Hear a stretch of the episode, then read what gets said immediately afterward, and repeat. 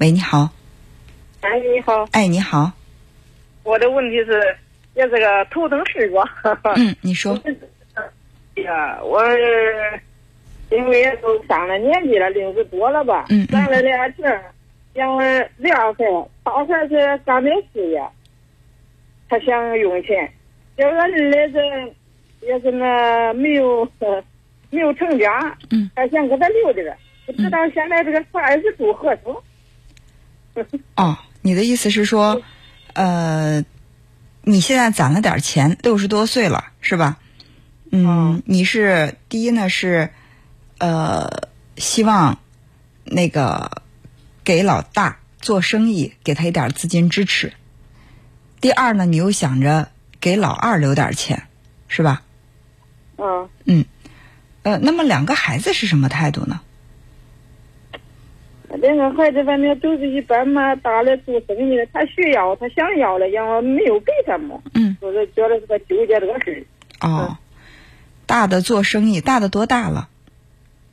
大的都将近四十了吧？将近四十了，嗯。他们平时给你钱花吗？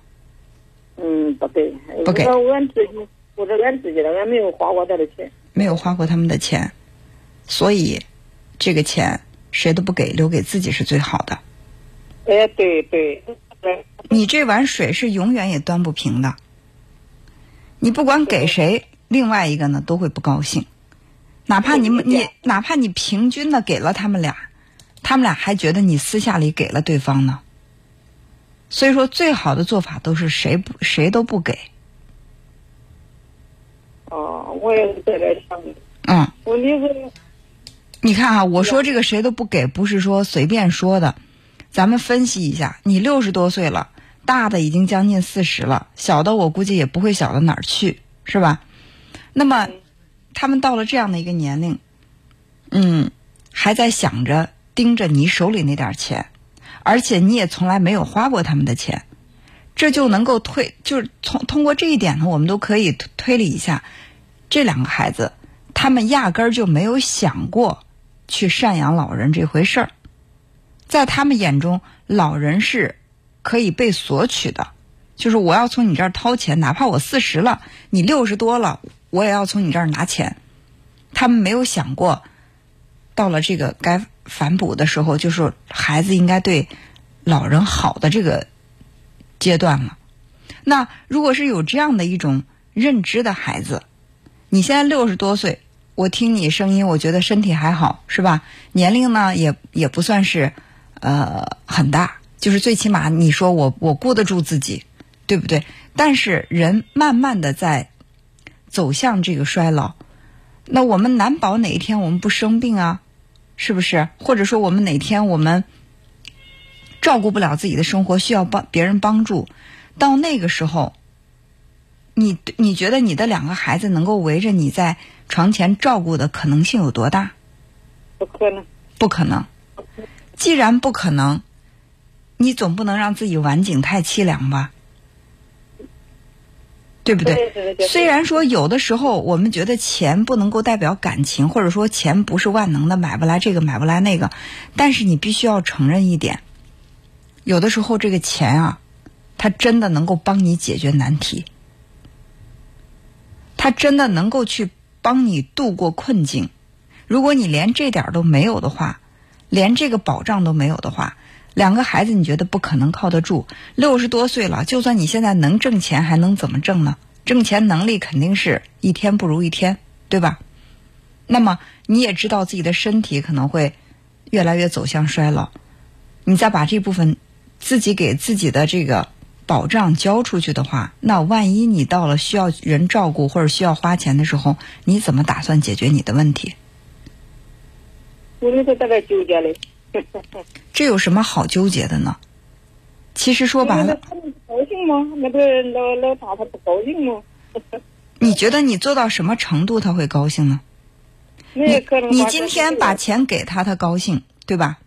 明天你咱说句不太合适的话，明天你生病了，躺在床上给他打电话让他来照顾你，你觉得他高兴吗？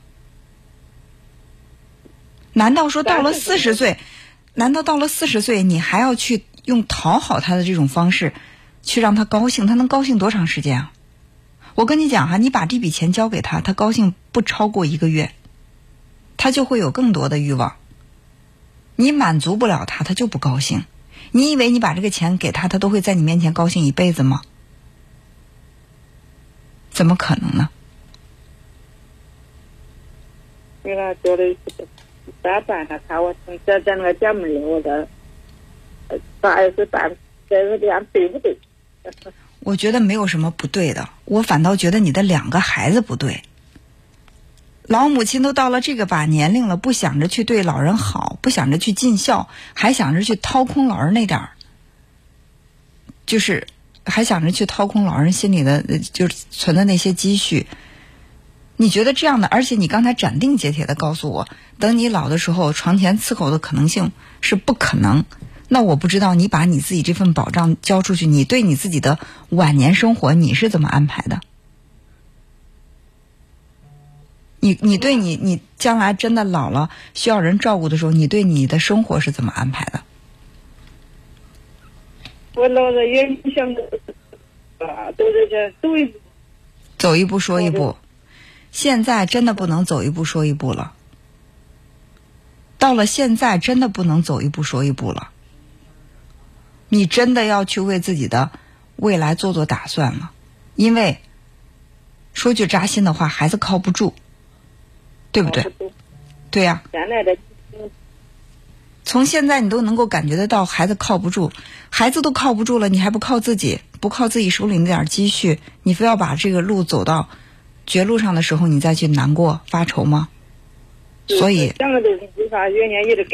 所以我跟你，我跟你讲，虽然我不应该去这么绝对化的说，但是我还是忍不住想说。这笔钱留在自己手里，谁都不给，就是最好最好的解决问题的办法，好吧？嗯，好，那就这样。嗯，好，再见。嗯。谢谢谢谢了。嗯嗯，好。